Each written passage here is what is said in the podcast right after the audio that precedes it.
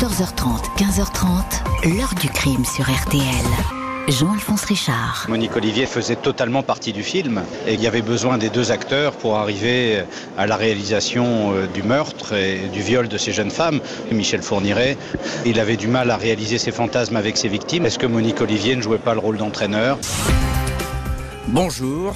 En 2004, quand le visage de Michel Fourniret est apparu comme celui d'un tueur en série hors norme, celui de Monique Olivier est resté, lui, dans la pénombre. Une épouse décrite comme une femme peu courageuse, pas très intelligente, soumise à un mari autoritaire et omnipotent. Pourtant, les enquêtes qui vont suivre vont présenter un autre visage de cette épouse qui se complaît dans le rôle de la victime, celle d'une femme scrupuleusement tenue au courant des moindres faits et gestes de son époux de sa comptabilité meurtrière, qui n'ignore rien de ce qui se passe derrière les murs de ces maisons des Ardennes, où de jeunes victimes sont assassinées.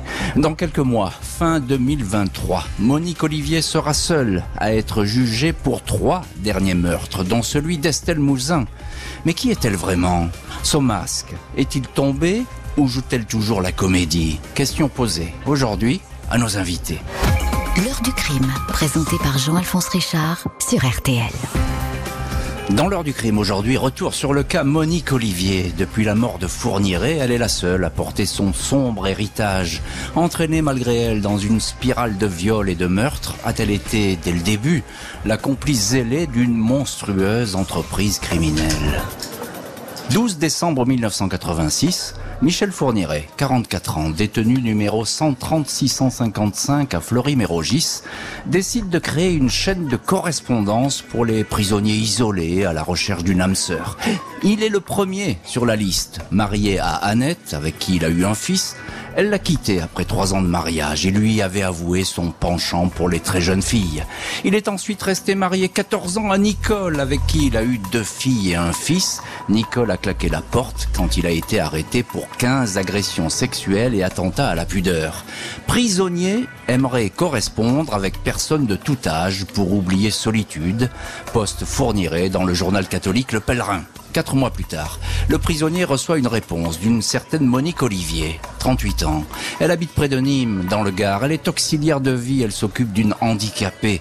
Elle aussi a connu le divorce avec un homme, André Michaud, avec qui elle a eu deux enfants. Il était violent. Elle l'a quitté. Elle est la seule depuis euh, quatre ans. Les lettres ne vont jamais cesser. 133 écrites par Fourniret 84 du côté de Monique Olivier. Dès les premiers courriers, Monique est parfaitement au courant des dérives sexuelles reprochées à son tolard préféré, comme elle écrit, un détenu de plus en plus exalté au fil de cette correspondance parfois purement pornographique. Il se fait appeler Sherkan, le tigre du livre de la jungle, le signe Natushka. Il lui écrit ses obsessions pour les jeunes vierges à l'image de la Sainte Marie. Il lui demande de lui raconter son dépucelage. Elle s'exécute. Fournirait la remercie pour ce cadeau qui, dit-il, a provoqué chez lui une syncope. Ce que tu viens d'accomplir vient de nous souder à jamais, écrit-il. 26 juin 1987, Monique Olivier assiste au procès d'assises de Michel Fourniret. Le frère, le frêle radeau Monique a erré longtemps, mais à présent a rejoint une petite crique paisible et solitaire qui l'attendait, porte un nom, Michel le Fauve, lui a-t-il écrit un jour. Une autre fois, il lui a dit, tu es ma source de jouvence, ma fée, mon allegro de bonheur, de plus en plus fier de toi. Bref, L'attraction est totale, fournirait COP de 7 ans de détention, dont 2 avec sursis, 4 mois plus tard, 22 octobre 87, il sort de prison. L'administration pénitentiaire débordée n'a pas détecté l'obsession du détenu pour les chasses aux vierges, pas noté le pacte intime conclu entre les amants. Elle va l'aider à trouver des filles en fleurs, afin d'assouvir ses pires pulsions, fournirait, lui promet de régler leur compte à ceux qui ont fait du mal à sa princesse aux pieds nus. En premier lieu, l'ex-mari, l'ancien militaire André Michaud. Elle raconte qu'il la battait, lui a fait vivre les pires humiliations sexuelles. Il paiera, assure Fourniret, qui envisage de torturer Michaud. Monique Olivier dira plus tard que toutes ces promesses, les vierges en échange de la mort de ses ex-amants, n'étaient que des fantasmes. 11 décembre 1987, deux mois après la sortie de prison de Fourniret, Monique Olivier est au volant de la voiture du couple à Auxerre. Les deux amants se sont installés dans le village voisin de Saint-Cyr-les-Colons. La veille, ils ont repéré une jeune fille, Isabelle Laville, 17 ans, qui ressemble à Monique. Monique, seule, prétextant d'être perdue, fait monter la jeune fille à bord. Plus loin, elle prend Michel Fourniret qui euh, fait semblant de faire du stop. Isabelle Laville, droguée au rohypnol, est emmenée dans la maison de Saint-Cyr, violée par Fourniret, aidée par Monique Olivier. Isabelle est étranglée, jetée dans un puits. C'était la première fois, je n'ai jamais pu supposer qu'il allait la tuer, se défendra-t-elle des années plus tard devant les policiers. 18 décembre, le couple se rend près de Nantes pour tuer André Michaud, l'ex-mari. Il n'est pas là, Fourniret brûle 150 toiles de ce peintre amateur, des nus pour la plupart dont le modèle n'est autre que Monique Olivier.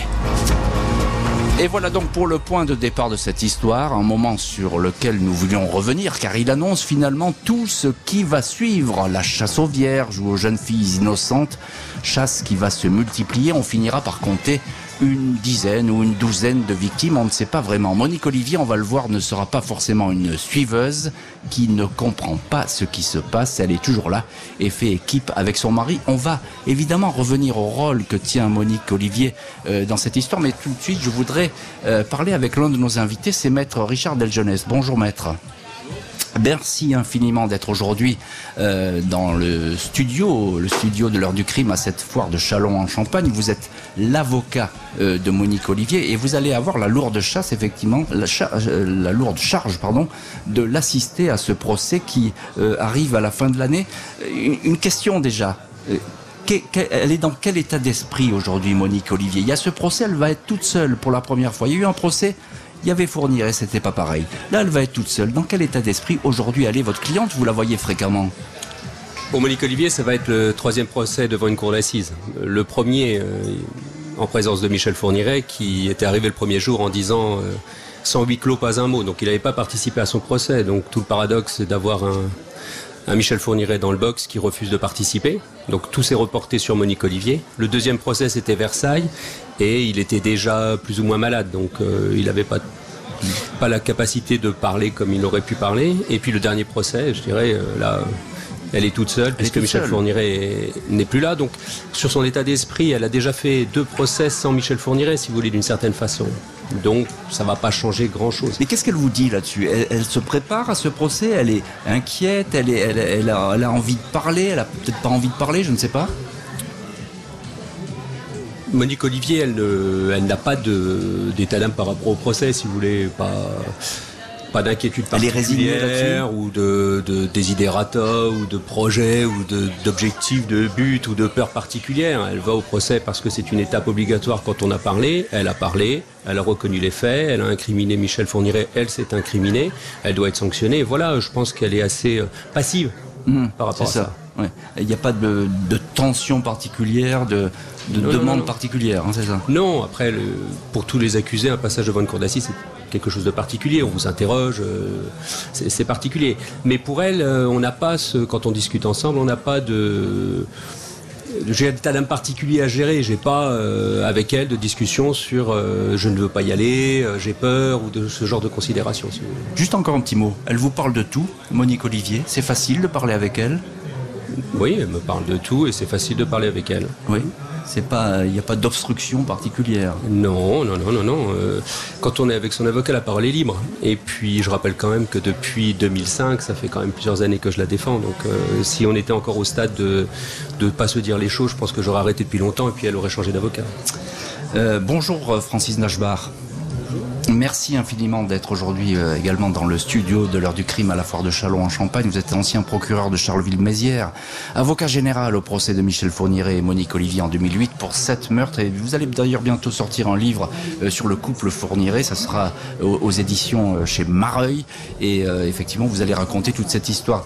Francis Nashbar, en quoi j'ai raconté ces courriers qui s'échangent en prison, etc.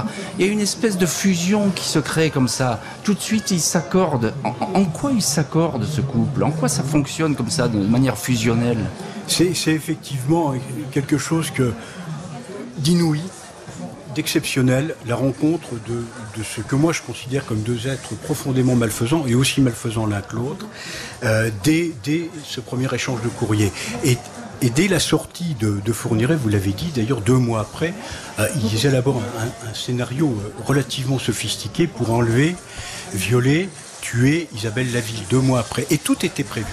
Tout était prévu dans un courrier, dans plusieurs courriers, notamment un euh, écrit par Fourniret où il voulait qu'elle l'aide à disposer de jeunes fentes, euh, de MSP, de membrane sur pattes. Hein, je suis désolé, mais c'était ces expressions. Oui, ce sont les expressions qui et dès, et dès le début, dès le début, Monique Olivier a totalement souscrit aux, engagements. Euh, elle, elle, le dit d'ailleurs. Hein. J'ai aussitôt, je savais que j'allais devoir offrir une ou plusieurs jeunes vierges à Michel Fourniret. Mmh. Et euh, même si elle a contesté ça au début, ensuite elle l'a reconnu. Et lorsqu'elle l'a reconnu, ça c'est vraiment Monique Olivier euh, euh, dans le texte. Elle disait oui, mais c'était. moi je croyais pas qu'il allait les tuer au début. Moi je pensais que c'était les viols. Les viols, on n'en meurt pas. En Afrique, c'est très courant. Voilà, ça c'est c'est l'espèce d'inhumanité qui peut se dégager des propos de Monique Olivier. Alors ça, c'est les propos qu'elle va tenir. Euh, Richard Delgenet un mot là-dessus quand même, parce que euh, elle aurait pu reculer au regard de ces courriers de Fourniret, qu'on connaît les courriers, on, les a lus et relus, euh, ils sont explicites. elle n'a rien dit, qu'est-ce qu'elle dit là-dessus aujourd'hui? Elle, pensait que c'était, comme dit Francis Nashbar, que c'était une espèce de jeu? C'est-à-dire qu'il faut tout remettre dans le contexte. Quand, elle est quand Michel Fourniret est en détention, il lui écrit, et c'est pas, contrairement à ce que j'ai entendu, 83 ou 100 lettres, c'est 400 lettres. Hein. Hmm. Donc c'est un volume important de lettres, et il faut lire du Fourniret. Euh, personne n'a lu euh, du Fourniret. Donc euh, Fourniret, il écrit en tout petit, et il écrit dans les coins, dans les bords, etc. Il va vous dire il fait beau demain, il vous cite un poème, il vous parle russe, et puis à côté il vous dit j'ai besoin de MSP. Donc euh, il faut aussi euh, comparer ce qui est comparable. Donc au moment où elle, elle est en, train d'écrire avec Michel, euh, Michel Fourniret, elle est, elle n'est pas une criminelle, si vous voulez. Elle cherche pas un criminel non plus. Elle cherche pas à faire des actes criminels. Et puis par la suite, sa grande responsabilité, sa grande culpabilité, c'est que ce qu'il avait marqué, qu'elle en ait eu conscience comme étant réel ou pas, elle va pas s'enfuir au moment où il y a le passage à l'acte. Mais oui, c'est ça. Alors il y, a ce premier cas, Isabelle Laville. Mm. Euh, là-dessus, elle dit euh, j'ai été pris dans un, système comme ça. Euh, parce que elle, tout de même, elle est, elle est très actrice dans, dans ce premier acte. Elle est complice, donc comme tous les complices, euh, elle peut pas être que passive, elle est présente, elle participe, etc. C'est sa culpabilité. Euh, Monsieur Lagbar disait que c'était deux êtres, euh, euh, je sais pas, malveillants. Enfin, voilà. Bon, ce sont deux criminels, donc il faut pas l'oublier. Maintenant, Monique Olivier, au moment où elle rencontre Michel Fourniret et qu'elle lit ses lettres, je pense pas, à ce moment-là, qu'elle scelle un pacte criminel en disant quand il va sortir, je vais tuer des jeunes filles avec lui. Je pense que là, à ce moment-là, après chacun a son interprétation, mais hmm. si vous voulez, euh, les psychologues français n'ont jamais lu les lettres. Ils ont lu les passages de lettres. Les seuls qui les ont lus, ce sont les, experts belges. Et ils n'ont pas du tout les mêmes conclusions que les Français. Donc au moment où, Michel Fourniret sort, il n'est il est pas établi, si vous voulez, qu'elle ait décidé de devenir criminelle avec lui. Elle dit quand même... Les Bonnie and Clyde de l'agression sexuelle marchent d'un seul pas les viols et les meurtres vont se multiplier. Vendredi 28 juillet 1989, Michel Fourniret et Monique Olivier se marient dans la petite commune de Floin, dans les Ardennes. Seuls leurs voisins sont invités à partager un verre. Ni amis, ni famille, ni proches. Deux ans après la sortie de prison de Fourniret, le couple a déjà parcouru un effrayant chemin criminel. Isabelle Laville, puis juillet 88 à Auxerre, Marie-Angèle Domès, 19 ans, jeune handicapé mental, deux mois plus tard, 3 août 88, ils sont à Chalon en Champagne. Monique Olivier est enceinte de 8 mois. Elle va servir d'appât. Sur le parking d'une grande surface, fournirait à bord de Fabienne Leroy, 20 ans, étudiante. Il demande l'adresse d'un médecin. La jeune femme aperçoit la femme enceinte, elle ne se méfie pas, braquée avec un pistolet, embarquée dans le véhicule direction la forêt. Monique se veut rassurante. À destination, elle est chargée de vérifier la virginité de la victime, mais elle n'y parvient pas. Fabienne Leroy résiste, fournirait ses nerfs, insulte sa femme, viole l'étudiante, l'abat de plusieurs balles et abandonne le corps dans le bois. Un mois plus tard, Monique Olivier accouche de Sélim, un petit garçon. Il déménage dans les Ardennes, achète le château de Sautou, manoir austère en pleine forêt, acquis grâce à un trésor de lingots d'or dérobé à des braqueurs, le gang des postiches. Pour s'en emparer, Fourniret a dû tuer une femme, Farida Amish. Il affirmera plus tard que Monique l'a aidé à l'achever à coups de baïonnette. Elle niera. Dans les Ardennes, loin de toute curiosité policière, le couple continue à chasser les vierges. Fourniret n'a aucun secret pour son épouse à qui il raconte tout, ses rêves les plus pervers, ses repérages, ses obsessions. Il lui confie ainsi que les petites filles qu'il va attraper se soumettent totalement à lui et prononcent cette phrase clé Dis, monsieur, est-ce que vous pouvez me faire l'amour, s'il vous plaît? Monique ne fait aucune remarque, elle répétera qu'elle avait peur. Elle est toujours là pour l'aider et lui désigne dans la rue ce qu'elle appelle un joli petit lot.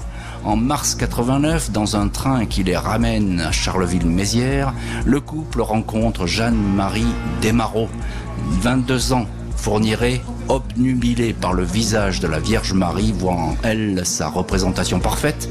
18 mars, le couple vient chercher Jeanne-Marie à la sortie des cours, violée et étranglée. Monique Olivier lui a collé des pansements sur sa bouche pour l'empêcher de crier. Neuf mois plus tard, Fourniret, Monique Olivier, leur bébé de 15 mois, sont à Namur, en Belgique. Ils cherchent un médecin. Elisabeth Brichet, petite blonde, 12 ans, est enlevée. Elle supplie Monique de la libérer. Cela me faisait mal, mais j'avais peur de lui, confiera-t-elle aux enquêteurs. À Sautou, Monique s'occupe de faire la toilette intime de la fillette. Ça y est, elle est prête, dit-elle à son mari, avant d'aller se coucher dans une chambre voisine. Le supplice d'Elisabeth que Monique Olivier suit à distance va durer 36 heures. Les assassinats se succèdent. Mai 90, Johanna Parich dans Lyon. Novembre 90, Natacha Danet, 13 ans, près de Nantes. Puis 10 ans de répit, la fameuse période blanche, jamais réellement élucidée. Puis les crimes reprennent. Céline Saison, 18 ans. Je suis allé à la chasse, j'ai obtenu satisfaction d'y fournir en rentrant. Le couple s'amuse à fouiller dans le sac de la victime, à regarder ses photos. Maniana Tumpong, 13 ans. Estelle Mouzin, 9 ans. Monique Olivier ne participe désormais plus à ses randonnées, mais elle sait tout de ses voyages. Pour Estelle Mouzin, elle va servir d'alibi à son mari. Elle aurait aidé à déplacer le corps jusqu'à la forêt des Ardennes, silencieuse, invisible, détachée de ce qui se passe autour d'elle, comme si les assassinats de jeunes filles étaient devenus la norme. Et on va bien sûr se pencher sur l'attitude de Monique euh, Olivier. Va-t-elle s'éloigner enfin de son mari? Le fait est que Fourniret chasse euh, désormais seul et que cela va peut-être euh, causer sa chute. On va en parler dans le chapitre suivant. On revient à ces grandes années d'activité. Il n'y a pas d'autre mot pour dire cela. Grandes années d'activité criminelle du couple. Francis Nashbar, vous êtes l'un de nos invités aujourd'hui dans l'heure du crime, ancien procureur à Charleville-Mézières et vous étiez l'avocat général au procès de Michel Fourniret et Monique Olivier en 2008. Euh, j'ai envie de vous demander, Monique Olivier, euh, évidemment, ce que nous disait euh, Richard Deljeunesse, l'avocat de Monique Olivier tout à l'heure, est exact. C'est une complice. Mais est-ce que plus que cela, est-ce que c'est une pièce essentielle de, de ce puzzle? J'ai envie de dire, sans Monique Olivier, il n'y a évidemment pas Michel Fourniret, mais sans Michel Fourniret, il n'y a pas Monique Olivier. Absolument. Et la réciproque, et l'emprise est réciproque et totale. Les experts l'ont écrit et l'ont redit à l'audience. Et je voudrais revenir en une phrase seulement sur les courriers. Ce que dit Maître Deljeunesse est parfaitement exact. Les courriers de Fourniret étaient proprement illisibles.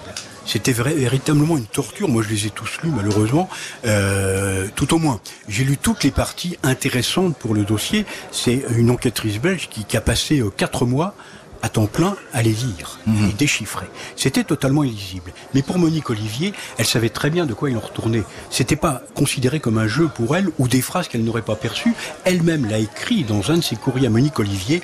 Je, je la cite textuellement. Je seconderai mon fauve car je veux qu'il chasse bien. Entre fêlés, on se comprend.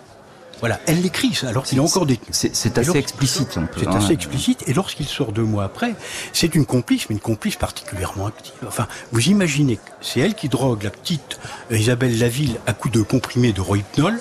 Quand elle est semi-comateuse, euh, fournirait un problème d'érection, excusez-moi des détails, elle lui pratique une fellation pour qu'il puisse violer la petite, quand même. Pour la petite Elisabeth Brichet, elle a fait 12 ans et demi. 12 ans et demi. La petite Elisabeth, la ville, elle a 13 ans. La petite Elisabeth Brichet, 12 ans et demi, elle, elle fournirait, s'aperçoit au moment de la violer qu'elle a ses premières règles. Elle va passer 10 minutes à faire sa toilette intime. Elle le refera lors de la reconstitution sur un mannequin. Jusqu'à la période blanche, euh, elle est active, Monique Olivier. Elle, est là. Elle est, en permanence dans... Et même pendant la période blanche, c'est ce que... Enfin, la période blanche, on n'en sait rien. La, période blanche, si, on le sait. On le sait entre 1990 et 2000, et je, le cite, je les cite très précisément dans, le livre qui va apparaître bientôt, dans mon livre, euh, il y a au moins une quinzaine de victimes. Alors de victimes ou de tentatives d'enlèvement. Il y a une petite coréenne, je cite le nom, Romatsu, il y a une petite polonaise, euh, il y a Monique Olivier indique qu'il y a une jeune fille au père assassiné. Ensuite, elle passe à deux ou trois pour finalement arriver à cinq ou six. C'est dans le dossier. Alors ça, c'est important parce qu'il y a beaucoup de victimes non identifiées. Il y en a une quinzaine. Mm. Fourniret me l'a dit lors des nombreux entretiens que j'ai eus avec lui. Il en faisait, excusez-moi du terme à nouveau, deux par an. Ah ben là, vous nous révélez quelque chose, parce que cette période blanche jusqu'à présent, c'était une énigme, une parenthèse. Euh, évidemment, on n'a pas les, preuves de tout ça, et euh, on n'a pas identifié, et on ne les a pas jugés. Et, on n'a pas jamais jugé. Et on n'a pas identifié. Euh, Maître Richard Deljeunesse, vous défendez Monique Olivier. Euh, elle dit, elle va dire plus tard, pas tout de suite évidemment, parce que pour l'instant le couple est dans la nature, on les a pas attrapés, mais elle va dire plus tard qu'elle vivait dans la crainte. Ça va revenir ça dans ses propos. Elle était toujours, elle dit euh, euh, qu'elle était sous pression et que finalement elle avait peur de ce mari. Est-ce qu'on peut la croire, Richard Deljeunesse Vous, je pense que vous, vous la croyez, vous donnez acte de ces, paroles, mais c'est compliqué à croire. Non mais la question n'est pas de savoir si moi, en tant qu'avocat, je crois quelqu'un. ça n'a pas trop d'intérêt, ça.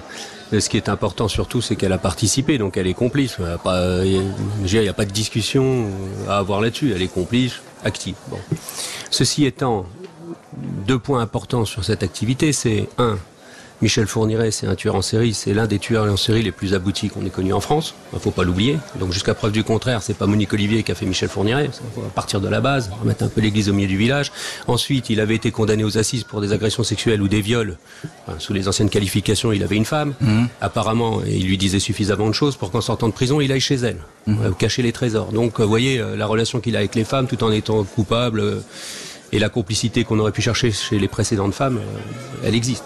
Donc euh, ça, il faut, faut pas inverser les rôles. Si Et puis Monique Olivier, ce qu'on sait aussi, c'est qu'il y a une période où il a plus besoin d'elle.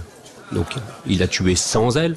Après, euh, chacun peut avoir envie de dire ce qu'il veut. Enfin, moi, je crois ce qui est démontré ou pas. Et qu'elle s'est sauvée deux fois de chez elle. Et les deux fois, il a été la récupérer, il l'a ramenée manu militari. Ah, ça, c'est important parce que c'est factuel. Ça, ça, apparaît pas toujours dans le dossier, ça. Hein. Bah, euh, ça y est, pourtant. Euh, je veux dire, elle est partie et puis elle est allée à la gendarmerie en disant voilà, je veux pas retourner à la maison. Et puis Michel Fournier est allé à la gendarmerie. Il a dit mais moi, je viens la récupérer. C'est ma femme les gendarmes l'ont ramenée à la maison.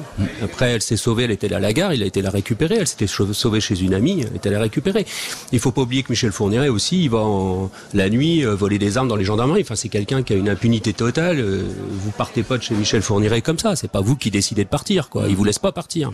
Donc, il a besoin d'elle à un certain moment, et ensuite, il profite d'elle et il partage avec elle pendant la période blanche, ça c'est vrai, euh, certains faits qu'il a pu commettre. Mais elle participe pas, sauf D'ailleurs, omission de ma part, il n'y a pas de démonstration de ça.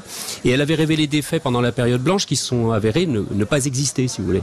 Bon, voilà, les enquêteurs belges ont fait des, investigations et, on n'a pas trouvé de victimes qui correspondraient. Donc voilà, tout ça, c'est un peu nébuleux, cette période blanche. Mais en tout cas, il tue seul. Plus de 15 ans après le premier meurtre, Fourniret va être arrêté. Son épouse va endosser le rôle de la victime. 26 juin 2003, Michel Fourniret, 61 ans, est interpellé à Ciné en Belgique. Il a tenté d'enlever dans son fourgon la petite Marie Ascension, 13 ans. Elle a réussi à s'enfuir, elle a donné l'alerte. Le tueur en série ne dit rien, dément avoir voulu faire du mal à l'enfant. C'était un mur, il ne répondait pas, gardait les yeux fermés, calme, froid, impassible, témoigne le commissaire de la police fédérale de Dinan, Jacques Fagnard. Les enquêteurs questionnent comme simple témoin Monique Olivier, elle apparaît comme une pauvre femme ballottée par les événements.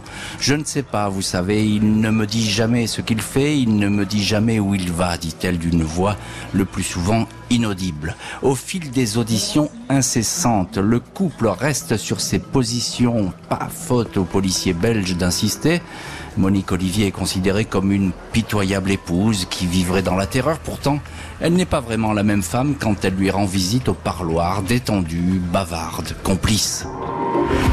15 juin 2004, après un an de détention, la police annonce à Monique Olivier que faute de charges suffisantes, son mari va être bientôt libéré. Mais on veut à nouveau l'entendre. C'est la 121e audition. L'épouse qui depuis des mois redoute de se retrouver en prison lâche je ne sais pas grand-chose. Puis, en 30 minutes, Monique Olivier accuse son mari de huit meurtres. Elle donne des descriptions, des détails. C'était une brune aux cheveux longs. D'habitude, il préfère les blondes à cheveux courts. Il lui passe une cordelette autour du cou. Elle a plus peur que moi. Ou encore, il l'a tuée, il l'a étranglée. Monique Olivier dit qu'elle l'a aidé dans certains cas. Elle n'avait pas le choix. Elle était piégée. Plus tard, elle confessera que faire, où aller. S'il m'avait rattrapé, il m'aurait tué. Et fournirait qui va alors apprendre que Monique a craqué, avoué, il va commencer alors à livrer au compte-coûte euh, des informations. Maître Richard Delgenès, euh, vous êtes l'un de nos invités aujourd'hui dans l'heure du crime, avocat, je l'ai dit, de Monique Olivier. Euh, pourquoi est-ce qu'elle craque, Monique Olivier Après tout, elle pouvait continuer à dire je ne sais pas, il ne me dit rien, etc. Quel est le déclic qui, l'entraîne à raconter tout ça? Mais la question des aveux de Monique Olivier à l'origine, c'est je veux dire, il y a autant d'interprétations qu'il y a d'intervenants dans le, dans, le, dans le procès et dans l'affaire. Quoi, si la vôtre d'interprétation La mienne, c'est que ça fait un an qu'elle est interrogée. Et c'est l'un des derniers interrogatoires, puisque ça, on est au bout. Quoi. Michel Fourniret va sortir, ça fait un an qu'elle est interrogée, elle n'a pas craqué. Mm -hmm. Alors pourquoi est-ce qu'elle craque ce jour-là? Moi je pense, je pense que si elle s'était tue déjà euh, ce dernier interrogatoire, elle rentrait chez elle, Michel Fourniret était dehors, elle n'était pas en prison. Ça, c'est un paramètre important. Donc si elle craque euh, et qu'elle fait des aveux, c'est parce que, à mon avis, c'est comme ça que je l'entends, Michel Fourniret va sortir et qu'elle n'a pas envie qu'il sorte. Je pense que c'est ça l'élément déclenchant pour elle, c'est de se dire voilà, elle, sa période de, de, de, détention va se terminer, il va rentrer, on va recommencer une vie comme avant, et là je suis seul avec mon fils depuis un an. Bon, euh, je préfère qu'il reste en détention. Et je pense que là, elle va pas penser à elle. Je pense qu'elle va surtout se dire faut que ça s'arrête. Elle cherche à sauver sa peau. Alors, une fois qu'elle euh, enfin, qu'elle fait des aveux, elle va rester en prison. Enfin, bah oui. dire, soit elle a un QI extraordinaire et elle est intelligente, soit elle est bête. Quoi. Je veux dire, on peut pas tout mmh. soutenir. Donc, quand elle fait des aveux, elle sait qu'à un moment donné, elle va rester en prison. Enfin, mmh. faut, faut être honnête. Francis Nachbar, vous êtes ancien procureur de Charleville-Mézières et vous connaissez bien cette affaire puisque euh, vous étiez avocat général au procès de Michel Fourniret et Monique Olivier. Euh, vous, je voudrais avoir votre sentiment là-dessus. Pourquoi est-ce qu'elle craque? Je vous pose la même question, Monique Olivier, parce que c'est le déclic, ça va entraîner ensuite, c'est une cascade hein, de révélations et, et, et, et, et de déclarations. Absolument. Alors, euh, ce qu'a dit Maître Deljeunesse sur euh, la crainte euh, que Fourniret sorte et qu'elle se retrouve à nouveau avec lui, c'est vrai, mais pas du tout pour la même raison. Pour une raison beaucoup plus mercantile, beaucoup plus vénale, c'est que dès l'arrestation de Fourniret, Monique Olivier, avec son fils Selim, âgé de 15 ans alors à l'époque, a enterré une lessiveuse avec 15 ou 20 000 euros. L'équivalent de 15 ou 20 000 euros, c'est une partie de ce qui restait du gang des postiches. Trésor des postiches. Ça, c'est premier point. Elle sait que Fourniret va rester en prison avec ses aveux, elle sait qu'elle sera à l'aise financièrement, pour un temps. Surtout l'explication que moi j'y vois, même si Maître Deljeunesse ne sera peut-être pas d'accord avec cette explication, c'est que 120 interrogatoires sur un an, c'est un interrogatoire tous les trois jours. Ah oui. Il y a une pression mmh. terrible faite par les enquêteurs belges, terriblement efficace, terriblement intelligente, parce que non seulement il y a ces interrogatoires, il y a la préparation de ces interrogatoires, il y a par exemple le jour où elle craque sur le bureau voisin un journal apposé avec la condamnation à 30 ans de Michel Martin, Michel Martin qui est l'épouse de Dutroux, donc ça met un peu en condition. Il y a eu avant, euh, des perquisitions à, son appartement, plusieurs perquisitions, simplement pour mettre la pression, parce qu'on savait très bien qu'on n'y trouverait plus rien. Il y a eu euh, un interrogatoire sous hypnose, il y a eu un détecteur de mensonges, et elle a un QI tellement élevé, 130, 131 ou 132, c'est-à-dire 2% de la population mondiale. Je pense qu'autour de cette table et dans cette salle, on est loin on est loin d'avoir le QI de Monique Olivier. On est loin de la bécasse telle qu'elle elle essaie de se donner le, le rôle. C'est ça qui l'a conduit. Elle est à bout. Elle est à bout. Et elle craque. Elle n'avoue pas. Elle craque. La différence est à mon avis importante. Un couple sous les verrous, mais c'est toujours Fourniret qui va occuper le devant de la scène. 27 mars 2008, Michel Fourniret et Monique Olivier sont devant la cour d'assises des Ardennes à Charleville-Mézières. Tous les regards se portent sur le tueur, volontairement enfermé dans le mutisme imperturbable. Monique Olivier a soigné son apparence, cheveux coupés courts, maquillés, elle s'affiche comme coupable, mais coupable de passivité. Les experts qui ont examiné le couple parlent d'une fausse obéissance à son maître. Lorsque je l'ai rencontrée, elle était une mode de beurre, une pauvre petite fleur abîmée méprisée, confie le psychiatre Daniel Zaguri au Figaro. Il ajoute Elle apparaît comme une vraie manipulatrice, dotée d'une grande intelligence. Le psychologue Jean-Luc Ployer affirme S'il fournirait le baril de poudre, sa femme, c'est la mèche. Elle lui a donné son permis de tuer. Perpétuité incompressible pour le tueur en série, perpétuité assortie de 28 ans de sûreté pour l'épouse. Monique Olivier a beau se repentir, elle est loin d'avoir tout dit aux enquêteurs et lors du procès. 12 ans après avoir été jugée, elle raconte à une co-détenue avoir servi d'alibi pour l'enlèvement, le viol et le meurtre d'Estelle Mouzin à Guermantes à l'hiver 2003. Comment elle a aidé son mari à faire disparaître le corps dans la forêt près de Ville-sur-Lume où ils avaient une maison? Et là, c'est très intéressant, l'affaire Estelle Mouzin. Maître Richard Deljeunesse, vous défendez Monique Olivier. Parce que jusqu'à présent, elle pouvait dire j'ai peur de mon mari. Elle était à côté de lui, ils étaient dans la même maison, ils se voyaient, euh, elle était sous la pression. Là, ils sont dans une des cellules évidemment séparées. Il est loin, euh, Michel Fourniret. Et pourtant, voilà, c'est une question que je vous pose et moi qui m'intrigue depuis longtemps. Pourquoi elle ne dit pas tout simplement euh, où, est Estelle Mouzin et, que pourquoi elle ne, elle ne dit pas euh, fournirait à tuer Estelle Mouzin Elle va le dire à des co-détenus bien plus tard, etc. Pourquoi elle, elle raconte pas ça? Qu'est-ce qu'elle risque après tout? C'est pas comme ça que ça s'est passé. Enfin après, ah, ah, euh, on, dit, bah non. moi j'étais là lors des aveux et, et l'affaire était suivi par le CRPJ de Versailles qui considérait que le couple Fourniret n'avait pas tué Estelle Mouzin. Donc euh, il n'y avait pas d'enquête. Et il considérait qu'il y avait un alibi. Hmm. Donc euh, lorsque la codétenue a fait ses révélations, le CRPJ de Versailles est allé l'interroger. Ils ont considéré que c'était pas suffisamment probant et qu'il y avait rien dans ce qu'elle disait qui permettait de remettre en cause euh, le fait que les Fourniret n'étaient pas responsables de la disparition d'Estelle Mouzin. Point. Donc l'enquête elle est restée au point mort. Ensuite, ensuite, il s'est avéré que, en en parlant avec euh, Monique Olivier, euh, j'ai parlé de ça, j'ai vu ça dans la presse et elle m'a dit effectivement euh, Mouzin a priori s'effournirait parce qu'elle n'avait pas le nom si vous voulez. Hmm. Donc euh, ça coïncide avec l'affaire Mouzin, donc je vais le dire à la juge d'instruction. Hmm. Donc on a organisé un, interrogatoire, on a profité de l'interrogatoire pour faire les révélations sur l'affaire Mouzin. Alors c'est important ce que vous nous dites, maître Deljeunesse, parce que selon vous, elle n'a pas gardé le secret Mouzin. Elle n'a pas joué avec le secret Mouzin. Elle a laissé passer le temps parce que finalement on n'avait pas donné acte. Euh, oui, c'est-à-dire que dans les aveux initiaux de Monique Olivier, elle a révélé plein, plein de noms, si vous voulez, qui sont avérés soit pas correspondre à une réalité, soit avoir été classé sans suite, soit avoir donné. Il y a eu des non-lieux. Je pense Paris chez Domès. Euh, l'affaire n'a pas été plus loin. Elle a été euh, classée par les juges d'instruction. Hmm. Donc ça revient parce que Maître Seban, qui est avocat des parties civiles, fait ressortir le dossier et Monique Olivier reste sur sa déposition en disant qu'effectivement ils sont coupables. Donc quand on l'interroge elle, fait les aveux. Enfin, je ne l'ai pas vu euh, euh, contester sur l'affaire Mouzin, si vous voulez. Elle a été interrogée et puis elle, elle est passée aux aveux. Enfin, pas de... Il faut l'interroger pour qu'elle passe aux aveux, si vous voulez. C'est un peu le, c'est un peu l'idée. Oui, hein. c'est toujours un peu le, le, problème effectivement. Francis Nashbar, ancien procureur de, de Charleville-Mézières, elle, elle, est toute seule maintenant, Monique Olivier. Hein, on, on, le disait tout à l'heure avec euh, Maître Delgenès, elle va comparaître à ce procès toute seule. Ça change tout pour elle ou ça change rien?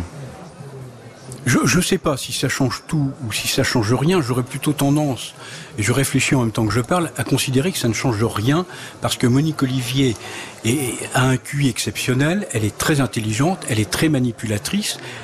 J'ai l'impression qu'elle joue un peu aujourd'hui du fournirait maintenant qu'il est plus là, qu'elle devient encore plus manipulatrice qu'avant, et Dieu sait qu'elle l'était. Et donc j'ai pas l'impression que son attitude, mais ça, maître Del Jeunesse le sait bien mieux que moi, change beaucoup. Ce que je veux dire sur Estelle Mouzin, moi je ne connais rien du dossier d'Estelle Mouzin parce que j'ai jamais lu aucune pièce de la procédure, il n'était pas instruit à Charleville-Mézières. Mhm. Mais elle s'est quand même tue pendant 19 ans. Pendant 19 ans, puisque c'est en 2019 ses aveux et les aveux de fournir en 2020.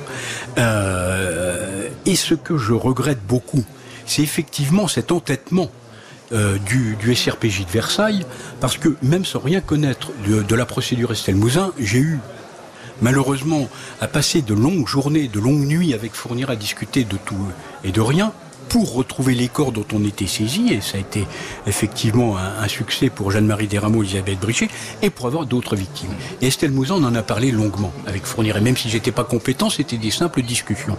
Et j'ai envoyé un courrier en 2006 à la DACG de trois pages, indiquant les raisons pour lesquelles j'étais pour ma part, ça vaut ce que ça vaut, convaincu que c'était lui. Et je donnais tous les, un faisceau de présomption. Malheureusement, ce courrier n'a pas été a priori pris en compte. Maître, Maître, Richard Delgenès. Oui, deux choses là-dessus. Euh, brièvement, deux choses. Un, quand elle révèle les affaires Paris chez Domès en 2005, l'affaire, elle sera jugée en 2023. Hum. Elle les a révélées en 2005. Donc, hum. quand on parle des aveux de Monique Olivier qui attend ou qui attend pas, voilà, elle le dit en 2005 et après on peut en parler avec M. Nabar. Je suis disposé à expliquer le pourquoi du comment on attend 20 ans. Donc faut voilà, chacun doit assumer ses responsabilités. Et la deuxième chose, quand on me dit qu'elle a un QI extraordinaire, je suis pas d'accord. Je vous le dis, je suis pas d'accord. Donc, les Belges ont calculé 90, entre 90 et 100. Les Français sont allés dans la surenchère. On en reparlera, il y a d'autres expertises en cours. Voilà. Mais je sais bien que la thèse de certains, c'est de dire qu'elle a un grand QI. Ça les intéresse. Moi, ce qui m'intéresse, c'est la vérité. C'est de savoir ce qu'elle a comme QI, véritablement. L'épouse promet de collaborer avec la justice, mais c'est seule qu'elle sera jugée très bientôt. 20 octobre 2023, Monique Olivier, 75 ans, comparaîtra devant la cour d'assises des Hauts-de-Seine à Nanterre pour y répondre de complicité dans les enlèvements et les morts de Marie-Angèle Domès à Auxerre en 88, de la Britannique Johanna Parrish dans Lyon en 90 et d'Estelle Mouzin à Guermantes en 2003. Le père d'Estelle Mouzin, Éric Mouzin, n'attend pas de révélation particulière de la part de Monique Olivier. Il a toujours pensé qu'elle jouait avec la vérité. Elle est le mal matérialisé sous la forme d'une vieille dame, a-t-il dit un jour. C'est le cours normal des choses. Bien sûr, on aurait aimé que ça intervienne beaucoup plus vite et que l'autre accusé soit présent. Je pense qu'on va pouvoir démontrer aussi qu'elle est profondément impliquée euh, dans ces faits criminels. Et cette voix, c'est évidemment la voix d'Éric Mouzin, le papa euh, d'Estelle Mouzin, qui euh, recherche sa, fille depuis des années et qui a mené aussi, lui aussi, ce combat judiciaire. Euh, Maître Richard Delgenès, vous êtes l'avocat de Monique Olivier. Il y a ce procès qui va arriver 20 octobre. Il, va durer longtemps d'ailleurs. Hein. il va durer deux mois. C'est prévu un mois. Un mois, donc un, mois, complet. un mois, un mois complet, ce qui est, ce qui est, important. déjà conséquent. Est-ce que on, on l'a vu, Monique Olivier, elle était plutôt euh, timide, effacée lors des premiers procès. Elle se tenait en retrait, elle, essayait de, présenter bien, mais il n'y avait pas un mot plus haut que l'autre. Là, elle va devoir parler encore une fois. Elle est toute seule. Est-ce que vous sentez votre cliente une, envie de s'exprimer, de parler, de répondre aux questions? Est-ce qu'elle n'est pas contente de certaines accusations qui sont faites? Non, il n'y a pas d'envie de parler. C'est pas c'est pas une tribune où elle dit ah, je vais pouvoir vider ce que j'ai sur le cœur. C'est pas comme ça. Euh, on va lui demander de confirmer les propos qu'elle a qu'elle a tenus, les aveux qu'elle a faits. Il sera déjà bien comme ça. Et ensuite, on attend toujours de Monique Olivier qu'elle se comporte euh, comme vous et moi ou comme tout à chacun. Elle est quand même la complice de Michel Fourniret. Elle a été condamnée à une peine importante parce que elle est complice de crime. Donc, faut pas attendre euh, d'elle qu'elle se comporte comme si elle avait, elle n'était pas une criminelle, si vous voulez. Bien sûr. J'avais une question, j'avais envie de vous poser tout à l'heure, mais je voulais vous la poser maintenant. Est-ce que euh, depuis la mort de Fourniret, c'est une femme qui a changé? Non, non. Non, elle avait changé avant. À partir du moment où lui est incarcéré, qu'ils sont séparés, j'ai fait une procédure de divorce derrière. Je voulais que les choses soient claires, nettes et précises. Tout ça, elle, a changé de nom. Elle s'appelle plus euh, Monique Fourniret, c'est Monique Olivier. Elle est divorcée et ils sont séparés complètement. Il a essayé de lui écrire à un moment donné, mais elle voulait pas ouvrir les lettres. Mhm. Donc elle s'est détachée complètement. Et après, au bout de 10-15 ans d'incarcération et que vous ne vivez plus avec euh, avec Michel Fourniret, forcément vous libérez, vous changez quelque peu. Mais euh, mais on peut pas dire qu'aujourd'hui, avant le procès, elle est changée. Ça s'est fait sur la longueur, si vous voulez. Elle parle de lui encore aujourd'hui? Non, quand euh, pour tout vous dire, quand Michel Fourniret est, mort, euh, j'étais en reconstitution avec Monique Olivier, je crois, et elle m'a dit vous avez vu l'autre, il est mort. Mais ça s'est passé comme ça. Ouais, l'autre, elle l'appelait l'autre. Mais euh, voilà, et pour lui dire, euh, je crois que le directeur de la maison d'arrêt lui a dit voilà, Madame Olivier. Alors il a pris des gants en disant voilà j'ai quelque chose à vous annoncer comme si ça allait la blesser particulièrement ou lui faire mal au cœur. Elle dit voilà Michel Fourniret est décédé hier etc Ça lui a rien fait. Il n'y a, pas eu de réaction par Non, il n'y a pas eu de réaction. Et puis quand elle me l'a raconté, il n'y avait pas de réaction non plus. Euh, Francis Nashbar, ancien procureur de Charleville-Mézières. Euh, donc y a, y a, tous les corps n'ont pas été retrouvés, hein, notamment celui d'Estelle Mouzin qui n'a pas été retrouvé. Euh, Monique Olivier, c'est la seule aujourd'hui sur le terrain des fouilles, la seule qui peut emmener une information, qui peut dire là il y a un corps, il faut chercher là ou il faut chercher là. Est-ce que vous pensez qu'elle va désigner un jour euh, l'endroit précis où, se trouve un corps Alors, il y, a le corps d'Estelle Mouzin, naturellement. Il y a le corps de ma petite Marie-Angèle Domès aussi, qui n'a jamais été retrouvé. Et pourtant, j'ai fait des efforts pour. J'ai tout fait pour essayer de, de faire parler Fourniret, mais en dehors du fait qu'il m'a dit euh, J'espère simplement qu'il n'y aura pas d'inondation et que le corps ne remonte pas, c'est tout. Mais. Euh, Monique Olivier, je l'ai vu, je connais rien de l'affaire Estelle Mouzin encore une fois. Mais je fais un, parallèle avec euh, les corps qu'on a retrouvés au Sautou, Jeanne-Marie Desrameaux et Elisabeth Brichet. Monique Olivier savait parfaitement où étaient ces corps. Me fournirait, avec bien du mal, avec des manipulations, on y a passé une journée complète, m'a aidé m'a aidé parce que j'avais un, un, bon rapport avec lui à ce moment-là. Elle, absolument pas. Elle savait parfaitement où ils étaient. Quand on sait que le gamin jouait à l'endroit où le gamin Selim jouait à l'endroit où était enterrée Elisabeth Brichet, quand on sait que tous les jours il passait pratiquement sur le corps la petite Jeanne-Marie Desrameaux à l'entrée du portail, elle nous a jamais, jamais aidés. Et moi, je suis persuadé enfin, mais j'espère dix mille fois me tromper, qu'elle nous aidera pas. Et je, juste, je termine en disant, Maître Deljeunesse dit, elle va, on va, elle va pas changer d'attitude à l'audience, elle va confirmer ses aveux, etc. Et c'est déjà bien comme ça. C'est l'expression que vous avez utilisée. Moi, je crois que c'est une expression assez terrible, parce que le papa d'Estelle Mouzin, il va pas considérer que c'est déjà bien comme ça. Il faudrait peut-être que Monique Olivier aille jusqu'au bout de sa démarche, de ses aveux, de ses aveux, avec, avec beaucoup de, de délai en, entre euh, les aveux, hein, parce que Estelle Mouzin elle a été confrontée, elle a dit non, contrairement à ce qui a été dit auparavant, et finalement elle a avoué à minima, elle a dit, quand elle a séquestré trois jours à Ville-sur-Lume, la petite Estelle, à une co-détenue, mais ses supplications, moi j'en avais l'habitude, les supplications des gamines, donc je voudrais qu'elle aille plus loin et qu'elle aide à un, retrouver un le mot, corps. Un mot, Richard Delgelas, juste un mot, on, est, on est au bout de Oui, alors, il faut, Vraiment, très court. il faut, il faut juste, Monique Olivier peut dire que ce qu'elle sait. D'accord? Alors, quand on connaît le dossier, ce qui n'est pas le cas de, de M. Naguar, puisqu'il ne le connaît non, pas, non. donc on va, il faut, il faut savoir de quoi on parle quand on prend parti. Donc, elle a dit ce qu'elle avait à dire. Elle n'était pas là pour la disparition de la petite Mouzin, et je pense que M. Mouzin est suffisamment grand pour dire ce qu'il a à dire le jour du procès. Il n'y a pas besoin d'avocat. Merci infiniment, maître Richard Deljeunesse et Francis Nashbar, d'avoir été aujourd'hui les invités de l'heure du crime depuis la foire de Chalon en Champagne. Merci à l'équipe de l'émission, rédaction en chef Justine Vignot, préparation Marie Bossard, réalisation Jonathan Griveau et Bruno Loriot. L'heure du crime, présenté par Jean-Alphonse Richard sur RTL.